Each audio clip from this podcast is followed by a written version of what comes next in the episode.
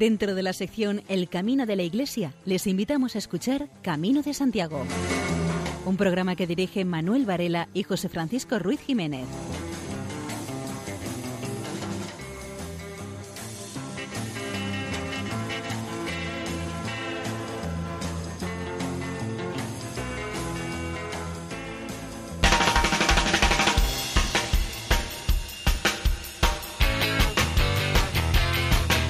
Queridos oyentes, les damos la bienvenida a un nuevo programa de Camino de Santiago en la sintonía de Radio María.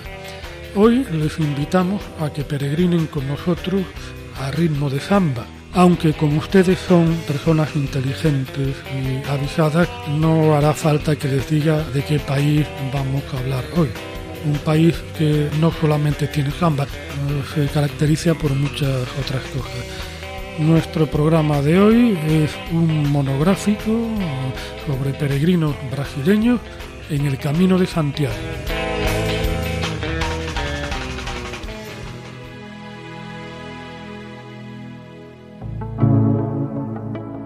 En el camino desnudos de todos los accesorios buscamos el encuentro con lo esencial. Caminar y encontrar que compartir es el verdadero calzado del peregrino. En el camino vamos desnudos de todos los accesorios que usamos cada día para nuestra forma de verla. Empezamos buscando lo que nos falta, muchas cosas que pasan desapercibidas en nuestra vida cotidiana. Buscamos el encontrarnos con nosotros mismos, el poder ver en nuestro interior todo aquello que no hemos encontrado en nuestro entorno. Buscamos lo esencial, todo lo que es necesario para poder realizar el camino con la sola ayuda de nuestro cuerpo, en lo físico y en nuestra alma el resto. Vamos a ser felices con pequeñas cosas que nos parecerán grandes logros. Podemos compartir con otras personas sus experiencias. Estas, por lo regular, siempre suelen ser positivas. Las negativas procuramos meterlas en el fondo de nuestras mochilas y olvidarnos de ellas. Si una persona que va compartiendo con nosotros el camino solo ve lo negativo de este y solo se dedica a ser el altavoz de todo lo malo, porque no ve nada positivo, esta persona no ha sabido entender el verdadero espíritu del peregrino. Por muchas veces que haga el camino y lo recorra a todos, nunca sabré ni podré disfrutar del espíritu del peregrino. No ha entendido nada. Y ya puedes explicarle mil y una vez lo que es el peregrinaje. Este no ha entrado en la vida de este peregrino. Puede que sea un trotamundos, pero nunca será un verdadero peregrino. Debemos de caminar para poder encontrar con quien compartir todas esas bellas cosas que el camino nos da, es el verdadero cariño que cada uno coge y saca del camino. Ese es el verdadero peregrino con el que con su ayuda desinteresada logra que el camino sea una senda universal, una verdadera autopista de la paz, donde todos se unen para conseguir un objetivo común, el conocernos los unos a los otros, dando de nosotros todo lo mejor de cada uno. Ese es el verdadero calzado que debe de ponerse el peregrino para que los demás vean en cada uno un ejemplo de servicio a los demás.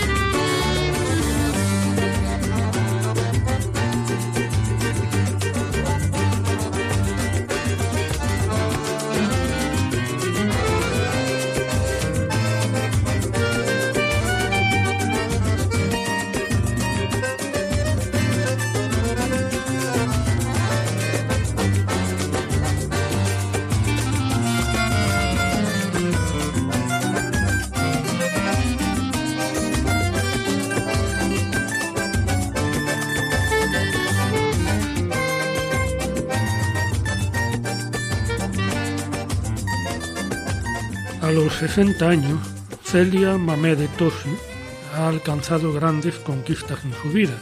Una de ellas fue realizar un sueño que tuvo durante décadas, recorrer el Camino de Santiago. Lo que cuenta ella es lo siguiente. Empecé en Francia y peregriné 33 días. En el camino se encuentran bellezas como templos, castillos, puentes medievales, pero también muchos peligros. Por los caminos veíamos fotos y nombres de peregrinos que murieron intentando concluir el recorrido. Sentí gana de hacer la peregrinación a los 40 años, cuando mi vida dio un viraje. Me entraron ganas de realizar sueños. La primera vez que leí algo sobre el Camino de Santiago fue en una revista en un consultorio médico hace 20 años.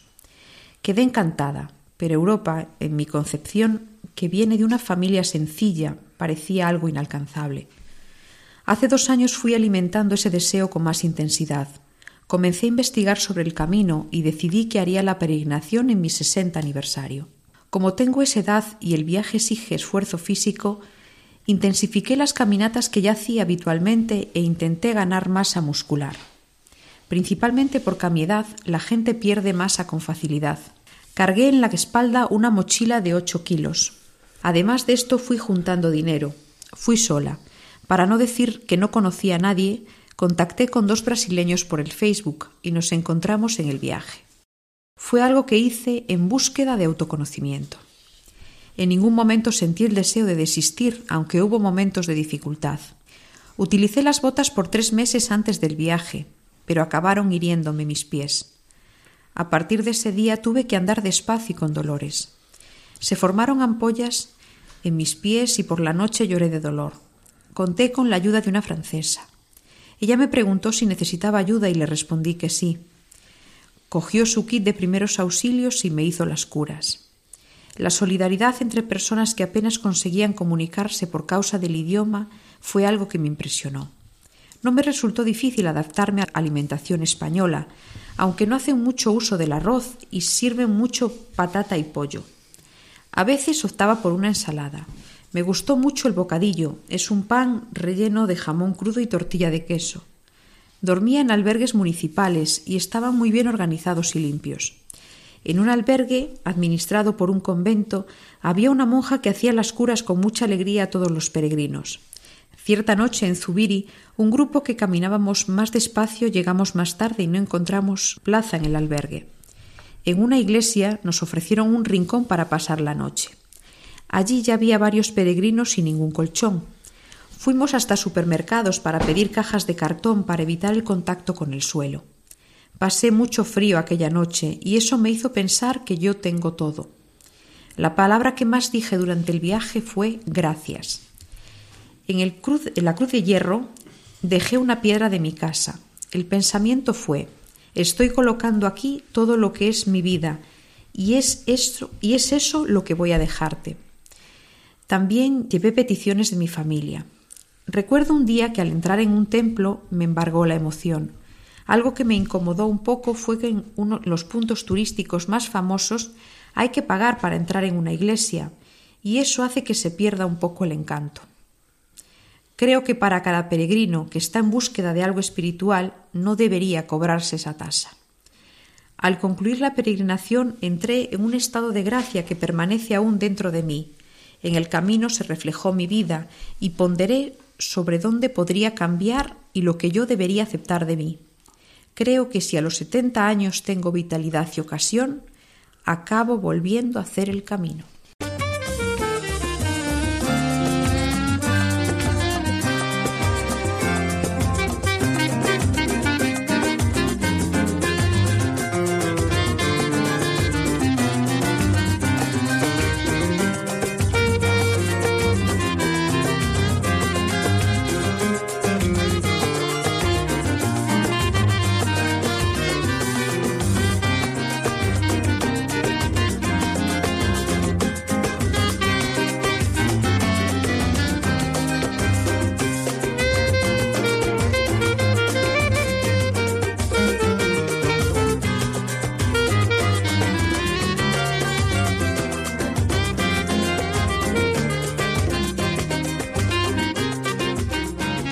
Leandro Fonseca Leal Ferreira es autor de grandes libros como Campo de Estrellas, en el cual nos cuenta cómo fue hacer el Camino de Santiago.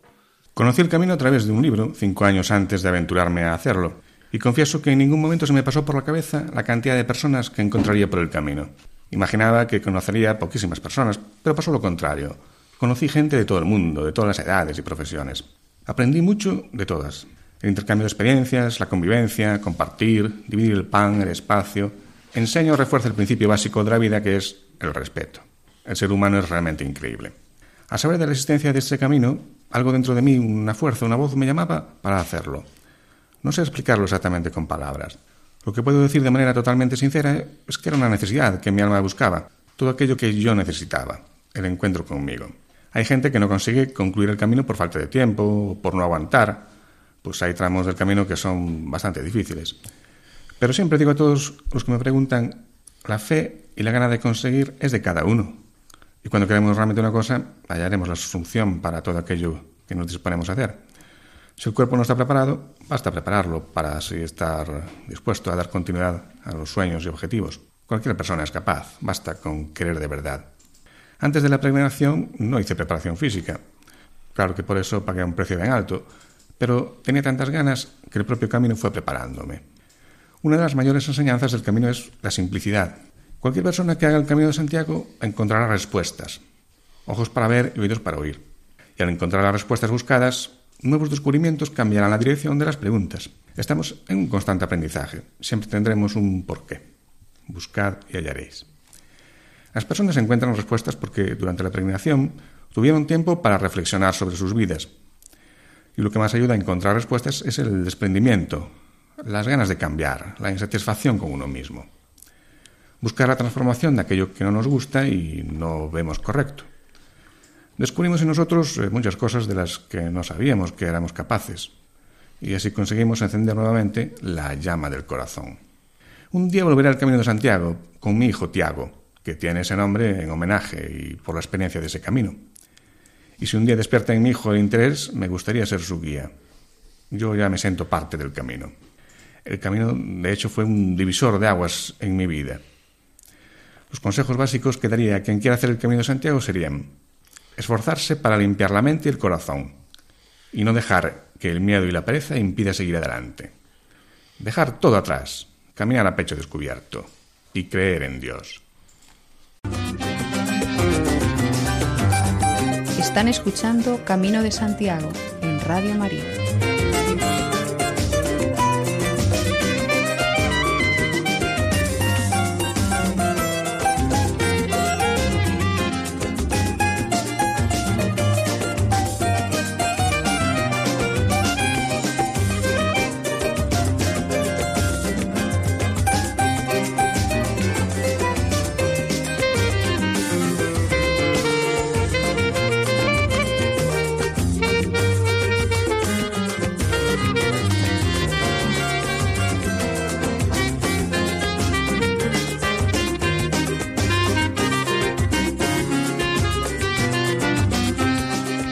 Santana es peregrino y escritor. Uno de sus libros se titula Yo Camino. En el año 2009 recorrió 830 kilómetros en el Camino de Santiago y en el año 2013 salió del Vaticano y unió el Camino de Asís con el Camino de Santiago. Fueron 88 días de caminata y más de 2.500 kilómetros a pie. Perdí más de 14 kilos. Fueron muchos dolores en los pies, en las piernas, en la columna, incomodidades de todo tipo, temperaturas bajas, lluvia intensa, viento inclemente, incertidumbres, sol intenso y kilómetros y kilómetros de laderas interminables, perros feroces, serpientes, venados, rayos, deshidratación, rumbos equivocados, mapas no actualizados. Lo que no variaba era la disposición de seguir a pesar de los pesares. Además, el peso de toda cruz personal queda pequeño cuando en el camino comencé a encontrar decenas de personas que al saber que era peregrino pedían que rezase por ellos o por un familiar. Yo quitaba el bolígrafo y la libreta de la mochila. ¿Cuál es su nombre? ¿Cuál es el nombre de su familiar? Y mirándoles a los ojos de aquellas personas les decía Queden tranquilos, voy a llevar conmigo su oración. Y así no pude parar. Fueron decenas de peticiones, centenares de sonrisas, centenares de manos saludando y señales positivas de apoyo, de transeúntes, de conductores, de pasajeros. Todos los tipos de terreno, todo tipo de clima. Días de soledad absoluta y días de regocijo profundo. Días de llorar compulsivamente y días de carcajada efusiva. Ofrecimientos de cafés, de bocadillos, de almuerzos, de hospedaje y hasta de dinero. Dormía en monasterios, casas de acogida, conventos, albergues. Aún hay mucha gente que entiende la importancia de la peregrinación, gente que sabe de las cuestiones místicas de emprender el buen camino. Anduve por los relieves accidentados de Italia. Encontré matas cerradas y litorales escarpados. Pasé por lindas playas francesas y viñedos inolvidables, y por montañas heladas. Atravesé los Pirineos franceses, llanuras españolas, maravillosas veredas. Tuve la compañía, en algunos momentos, de los que ya fueron, y ayudas de lo alto. Fui a buscar, aprendí que un camino de más de dos mil kilómetros se hace con solo dos pasos, el primero y el siguiente.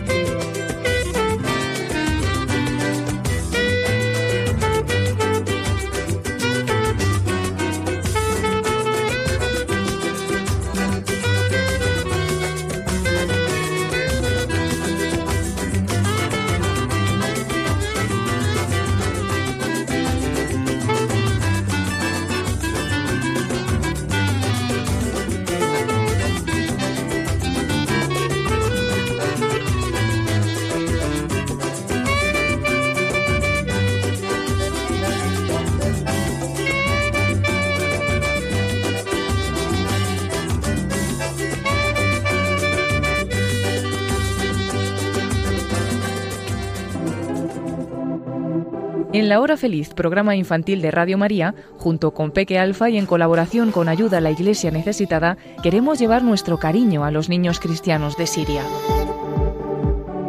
Les haremos llegar las cartas y dibujos de Navidad que nos enviéis hasta el 15 de diciembre a la dirección La Hora Feliz, Paseo Lanceros número 2, planta primera, 28024, Madrid.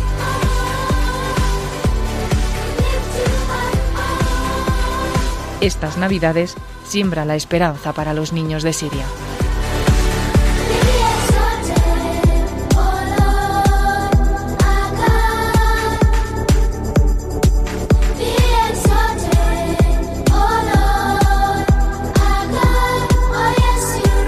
Linet, la cativa de Brasil, peregrinó a Compostela en tres ocasiones. El camino nos muestra que somos capaces de cumplir metas, de vencer desafíos, de superarnos, cómo dar un paso más cuando el cuerpo nos dice que no es posible continuar. El camino nos muestra cómo es posible vivir con tan poco y ser felices, cómo el mínimo que cabe en una mochila cubre todas nuestras necesidades. El camino nos muestra que la paz es posible entre los hombres, que podemos compartir nuestro poco que es todo, con personas de tan diversas nacionalidades, costumbres, religiones, personas de quien sabemos solo su nombre, de quien no sabemos su posición social y muchas veces ni su apellido. El camino nos vuelve personas mejores, nos proporciona una mayor proximidad con nosotros mismos que la vida cotidiana no nos deja de tener. El camino nos permite la reflexión, la posibilidad de volvernos mejores. El camino nos muestra lo divino y lo sagrado, en sus sendas, en sus bosques, en sus piedras, el camino nos permite un íntimo contacto con algo que está encima y más allá de nosotros. Solo el de arriba lo sabe. Las iglesias que más me impresionaron por los motivos más diversos, estéticos o espirituales, fueron la Catedral de Astorga, maravillosa en su austeridad, invita a la meditación desde su pórtico, abovedado y acogedor. Villalcázar de Sirga con su imponencia y luminosidad, San Juan de Ortega con su austeridad y recogimiento, Santa María de Unate y el Santo Sepulcro de Torres del Río, con Cristo emocionante en Furelos, Santo André con su simplicidad y densidad espiritual en Villamayor de Monjardín. Fuera del camino no podría dejar de citar la preciosa iglesia de Vilar de Donas, los frescos de la iglesia del monasterio de Suso y el bellísimo retablo lleno de reliquias de San Andrés de Villasilos. Los claustros de San Pedro en Estella y en Santa María de Nájera, puntos valiosos del camino. Me gustaría mucho poder ver la iglesia del Santo Sepulcro en Estella, la colegiata del Manzano en Castrojeriz, la de Santiago en Villafranca de Montes de Oca, por ejemplo, pero están siempre cerradas. No se puede dejar de elogiar la actitud de los párracos de Unate, Santo Sepulcro de Torres del Río, Santiago de Triacastela, Boente de Baixo, San Juan en Furelos, por dejar sus iglesias siempre abiertas a la devoción y al deleite estético de los peregrinos. Todavía destacar la actitud pastoral y el alma peregrina de los padres de Roncesvalles, Viana, Rabanal, Ocebreiro y Triacastela, que hacen una ceremonia especial para los peregrinos al final de la misa. Al padre Javier Carballos de Furelos, que explica pacientemente la historia de su aldea, su iglesia y sus imágenes. Estas actitudes pueden ayudar y mucho a la transformación espiritual del peregrino y a traerlo más próximo a Dios.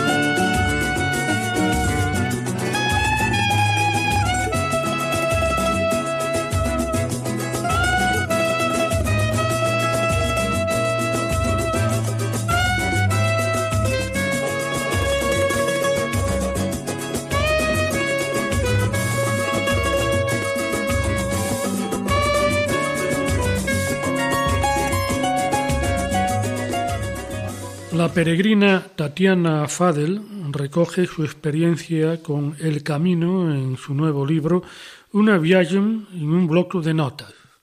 Tatiana Fade, natural de Porto Alegre, Brasil, es autora del libro Una viaje en un bloc de notas. En él la peregrina relata su experiencia en la ruta jacobea, un viaje que la brasileña define como un recorrido mental más que físico.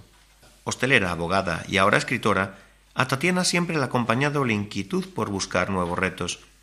Muestra de ello han sido sus periplos por los cinco continentes, y que tras largos viajes han terminado desembocando en el Camino de Santiago. Realizó por primera vez la ruta jacobea en 2013. Tatiana creó su libro en su primera experiencia, gracias a la recopilación de todas y cada una de las notas que anotaba en una aplicación para el móvil.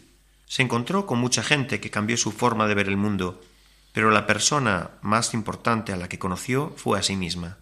Siempre fue inflexible con respecto a sus objetivos, pero como peregrina descubrió que lo más importante es lo que uno decide en cada momento. El libro tiene elementos interactivos, pues todas y cada una de las páginas de la obra incluyen códigos escaneables que llevan a fotos y vídeos sobre la peregrinación de la autora.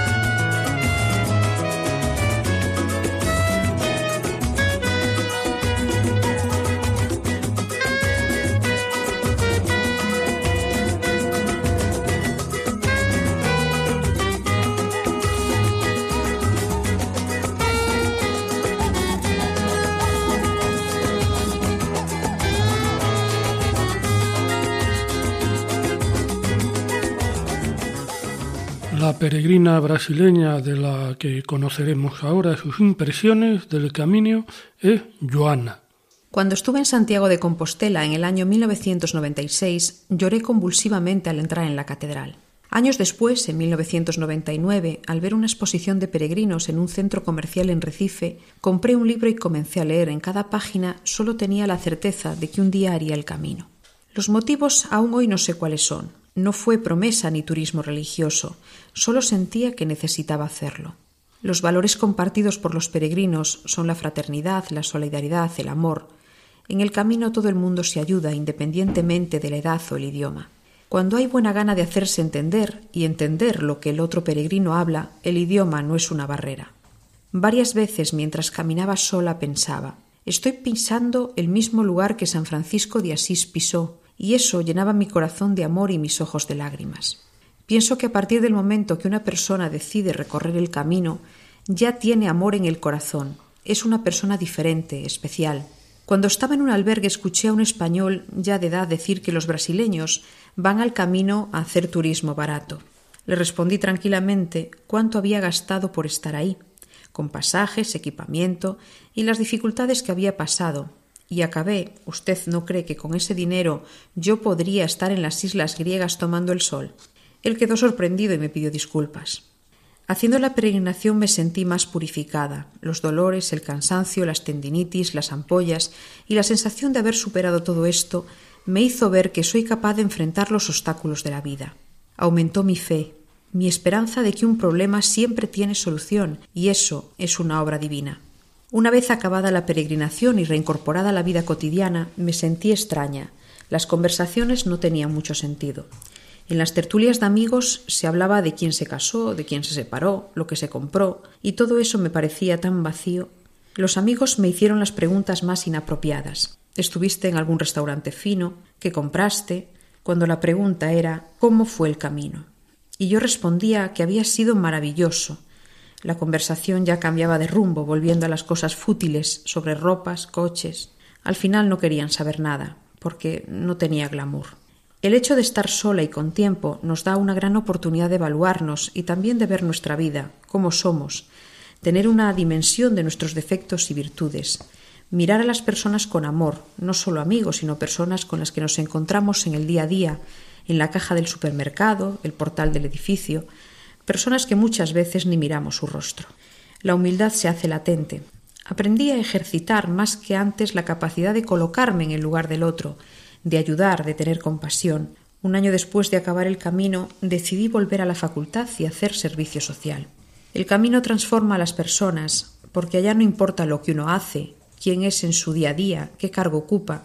La única información sobre cada uno es de dónde es y cuál es su nombre y a veces ni el nombre era necesario.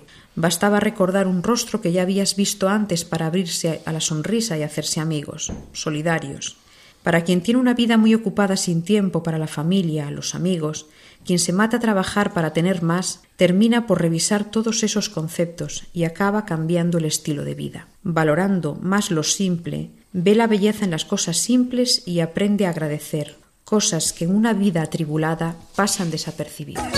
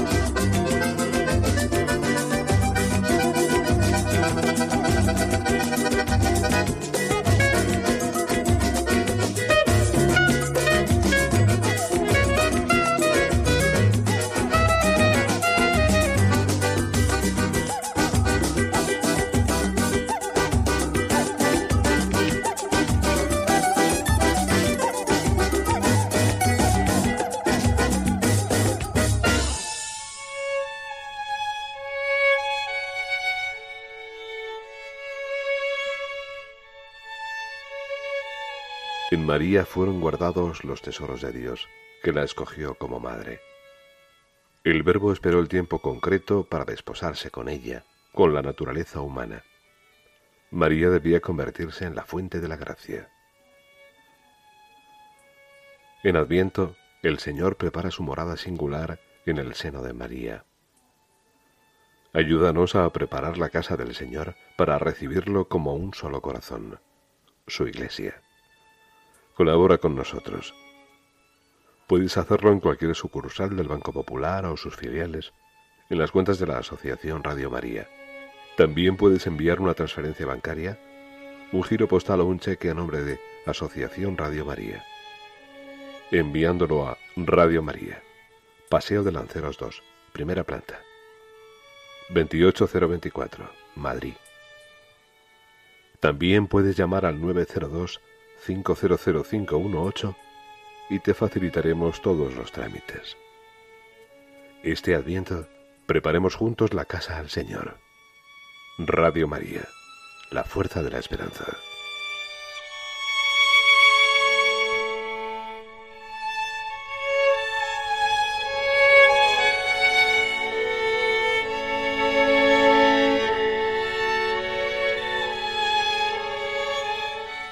A Rafael, la peregrinación a Santiago le ayudó mucho a su evolución espiritual. Esto es lo que dice. Soy católico y esto ciertamente ejerció un papel importante en mi decisión de hacer el camino. El comentario partió de un pariente y después de ver un programa de la televisión. Me propuso hacer la peregrinación el año que cumpliese 50 años de edad. Y de hecho ocurrió, pues en 2000 los cumplía. No hubo ningún carácter de promesa o cosa semejante, pero sí un objetivo de crecimiento espiritual en un lugar histórico religioso muy especial. Vivenciando experiencias de vida con peregrinos de todo el mundo y experiencias de Dios a través de señales marcantes. Por la experiencia que tuve en mis tres peregrinaciones, puedo afirmar tranquilamente que noté una óptima unidad entre los peregrinos, en su gran mayoría. Los valores que más me llaman la atención son solidaridad, respeto y tolerancia. La peregrinación me aproximó a la dimensión religiosa, pues pasar por los lugares por los que pasaron millones de personas en más de diez siglos, por que eran algo trascendental, eleva nuestras dimensiones en todos los sentidos. Después de hacer por primera vez el camino me resultó más difícil readaptarme a la vida cotidiana, pues vivir más de 30 días ajeno al mundo, competitivo de hoy, pero vivenciando aquello que se cree que sería el ideal, y aún descubrir que se vive feliz y muy bien con solo los bienes que se cargan en la mochila. Eso es una experiencia única. La peregrinación bajo el punto de vista espiritual y religioso nos hace comprender que estamos siempre de camino en esta vida y que debemos de escoger las mejores rutas para ser felices, con la ayuda del apóstol Santiago y bajo las bendiciones de Dios.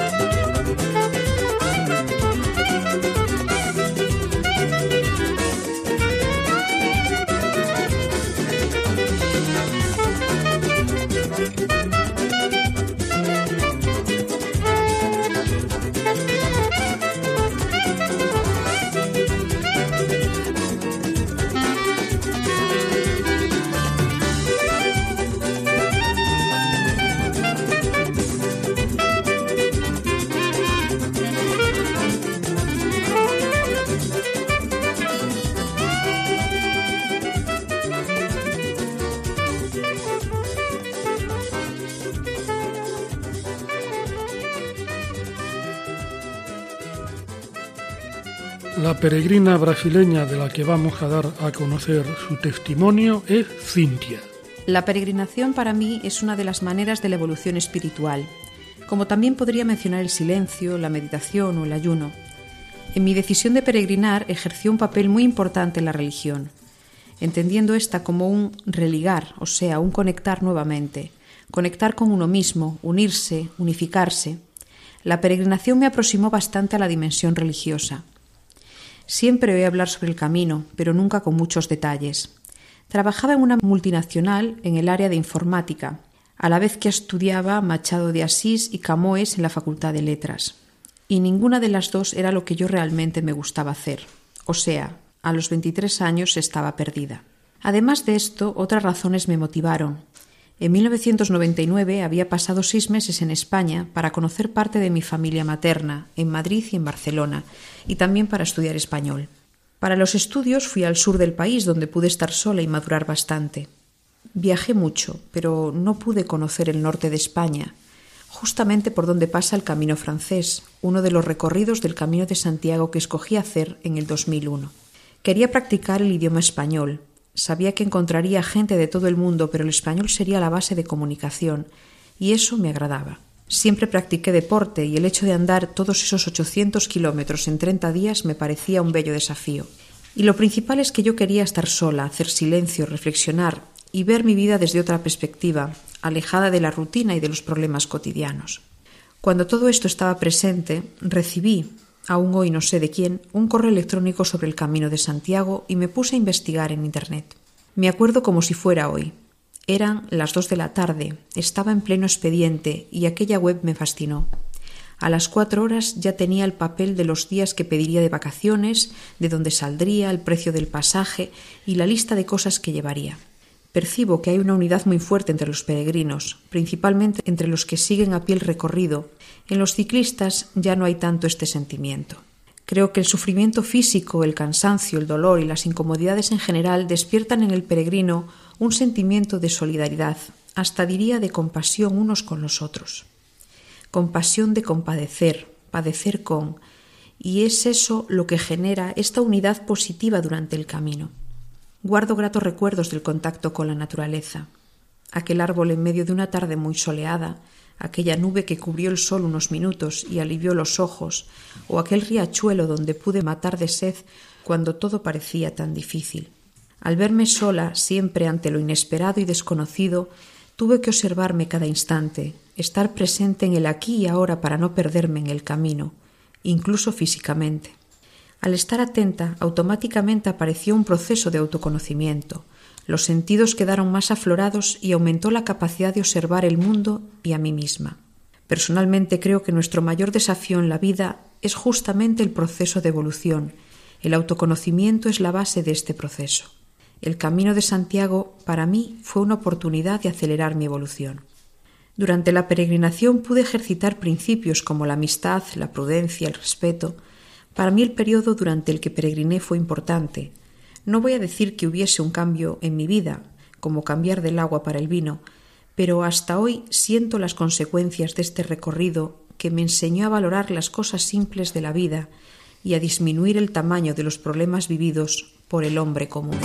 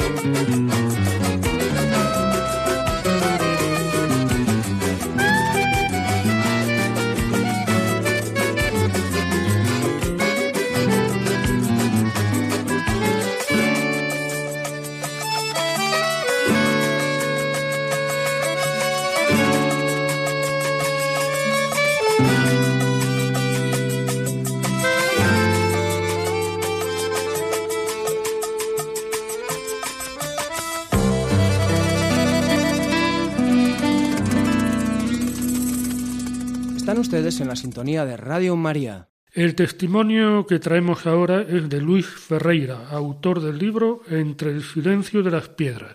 En el año 2012 emprendí una peregrinación a Santiago de Compostela, desde la villa portuguesa de Ponte de Lima. De ese viaje uno sale verdaderamente transformado y enamorado del camino, hasta el punto de escribir mi primera novela, con el objetivo de compartir a través de una historia ficticia todo lo que de especial tiene la ruta sacobea que los peregrinos hacen desde la Edad Media. Entre el silencio de las piedras es para mí un libro poderoso, enamorado, una novela tierna y conmovedora, un mensaje de fe, una lucha individual entre los sentimientos de pérdida y el descubrimiento de la propia naturaleza. Un bello relato que expone claramente la magnitud de las fragilidades humanas. El protagonista es Pedro Marqués, un brillante escritor que se hunde en un mundo de tinieblas cuando pierde a su esposa y a su hija en un trágico accidente. Sin embargo, llega a sus manos un viejo libro y a causa de él decide hacer el camino de Santiago. Hacerlo cambiará su vida y le permitirá redescubrirse a sí mismo y también el amor. El libro nos transmite una lección de vida, un mensaje de fe y nos incita a descubrir lo mejor que hay en nosotros. Un libro poderoso, tierno, que fue escrito para ser vivido, un estilo poético y melancólico. Entre el silencio de las piedras despierta el interés por su lectura. Cautiva por la simplicidad de los discursos, por su naturaleza humana y por su sensibilidad. La peregrina brasileña Simone Stark, entre agosto y septiembre de 2013, recorrió 780 kilómetros por el camino francés. La decisión de hacer el Camino de Santiago no fue de una hora para otra. En el año 2009, mi prima Eloísa me transmitió buena parte de su expectativa de hacer el camino, del que yo pensaba que era solo una caminata, sin más. Cuando mi prima volvió de hacer el camino, creció en mí una gana enorme de hacerlo también. Siempre supe que mi espíritu es libre, pero en aquel entonces yo estaba en una, en una fase muy difícil e importante también de mi vida. Una fase de liberación, Conforme yo iba soltando lastre en mi vida, la gana de recorrer el camino iba aumentando porque el camino es libertad, es vivir y encarar dificultades de frente, y era exactamente eso lo que yo estaba haciendo en aquel momento. Todos dicen que el camino comienza cuando la decisión parte del corazón. Entonces creo que comenzó en diciembre del 2012. Antes fue más bien de la boca para afuera. Hice el camino en septiembre, una época excelente, calor pero soportable, no muchas personas en el camino. El menú del peregrino no es una de las mejores comidas del camino. Normalmente lleva mucha patata frita grasienta. Como tengo una dieta restrictiva en grasa, acabé optando por cocinar algunos días en los propios albergues. En cuanto al entrenamiento, aconsejo que se haga musculación enfocada a la parte inferior del cuerpo y a la columna y la espalda.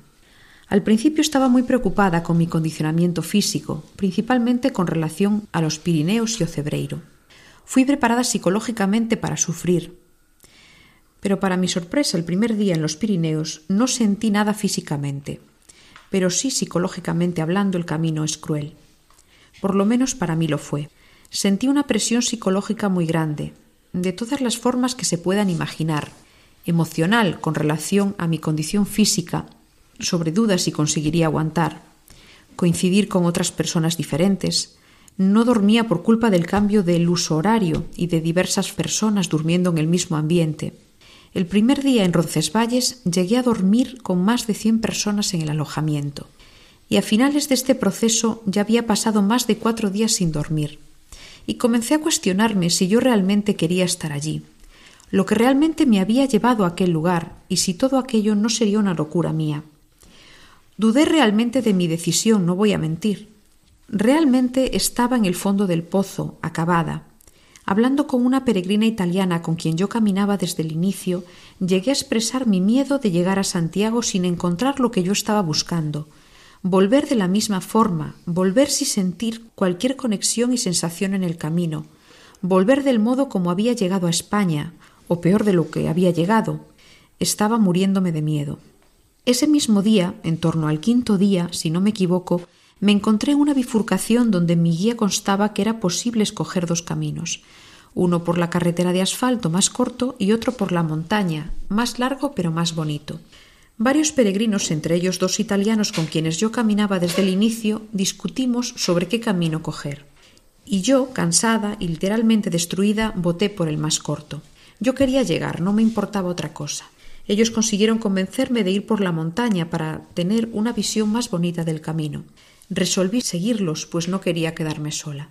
Llegando a lo alto de la montaña me encontré una iglesia bien antigua, de San Esteban, y sentí gana de entrar para hacer algunas fotos. La primera cosa que se ve al entrar en la iglesia es la imagen de Jesucristo con varios papeles tipo posit pegados en torno a la imagen con todo tipo de mensajes que podamos imaginar. En ese momento, mirando al altar, sentí una emoción muy fuerte, una paz interior y una elevación muy intensa. Y ese mismo momento, una señora que acoge a quienes entran en la iglesia me entregó una oración para el peregrino que dice El camino, parábola o realidad. El camino te hace peregrino, porque el camino de Santiago no es solamente un tramo a recorrer para llegar a alguna parte, sino una prueba para alcanzar una recompensa.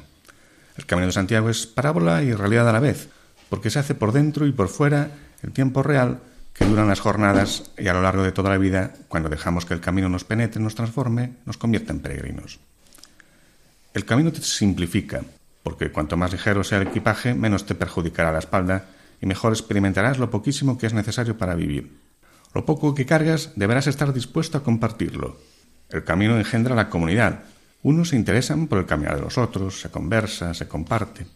El camino te exige. Es necesario levantarse antes del sol, a pesar del cansancio y de las ampollas. Tendrás que caminar en la penumbra de la noche hasta el nacer del día. Es necesario descansar justamente para no parar. El camino te invita a contemplar, nos deja sorprendidos, a coger, interiorizar, parar, callar, escuchar, admirar, dar gracias a Dios por la naturaleza, por nuestros compañeros de camino. Esa oración me hizo caer. Lloré con el cuerpo y el alma. Abracé a la señora y agradecí la oración. Me ayudó muchísimo. A partir de aquel momento conecté con el camino de una forma impresionante. Conseguí proseguir y llegué a Santiago cambiada. Fue muy difícil, pero gratificante también pero tengo conciencia de que la dificultad estaba dentro de mí. A partir de ese episodio adopté la siguiente frase como lema de vida. Es de la ruina de donde viene la renovación y la fuerza de proseguir. Valió mucho la pena hacer el camino. En el inicio quería volver para casa. Hoy quiero volver al camino. Lo que él añadió, simplicidad, amor, percibir lo fuerte que somos, física, emocional y espiritualmente, y no percibimos hasta ser puestos a prueba, que cuando queremos algo lo podemos conseguir. Basta encarar la dificultad y creer, y principalmente valorar a las personas que amamos y nos ayudan en los momentos difíciles. Recibí mucha ayuda en el camino a través de mi hermana y mis padres, de mi amiga Raira y de mi novio Vicinius. Solo tengo que agradecer a Dios por tener tales personas en mi vida. Dios siempre fue muy bueno y no me desamparó en aquel momento algunas ideas esenciales para el peregrino que haga por primera vez el camino. Nunca subestime el camino. Nunca diga que eso no sentiré, eso no acontecerá, aquello no es posible. Todo puede ocurrir por el lado positivo y también por el lado negativo. Entonces no subestime el camino. Vi algunos peregrinos accidentados por pura falta de atención y autoconfianza exagerada, y oí también casos de peregrinos que se machucaron, por caer al descender montañas cubiertas de piedra, como ocurre en la descendida del alto del perdón. El peligro mayor está en nuestro descuido, solo eso. Sea feliz siempre. Sienta el camino en el corazón y en el alma. El camino, queriendo o no, te prende de alguna forma, pero hay que estar abierto y querer sentir. Merece la pena.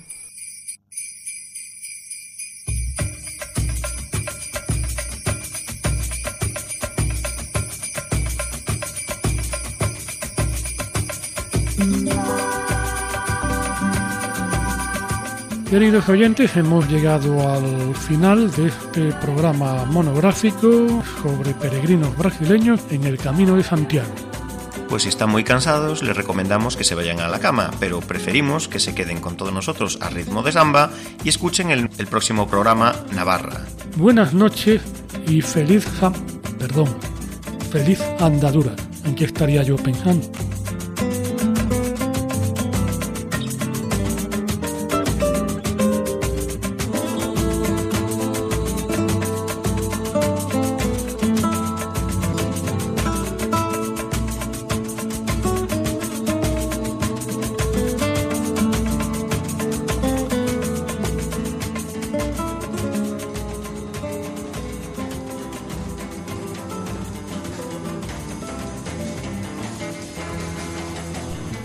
Escuchado en Radio María Camino de Santiago, dirigido por Manuel Varela y José Francisco Ruiz Jiménez.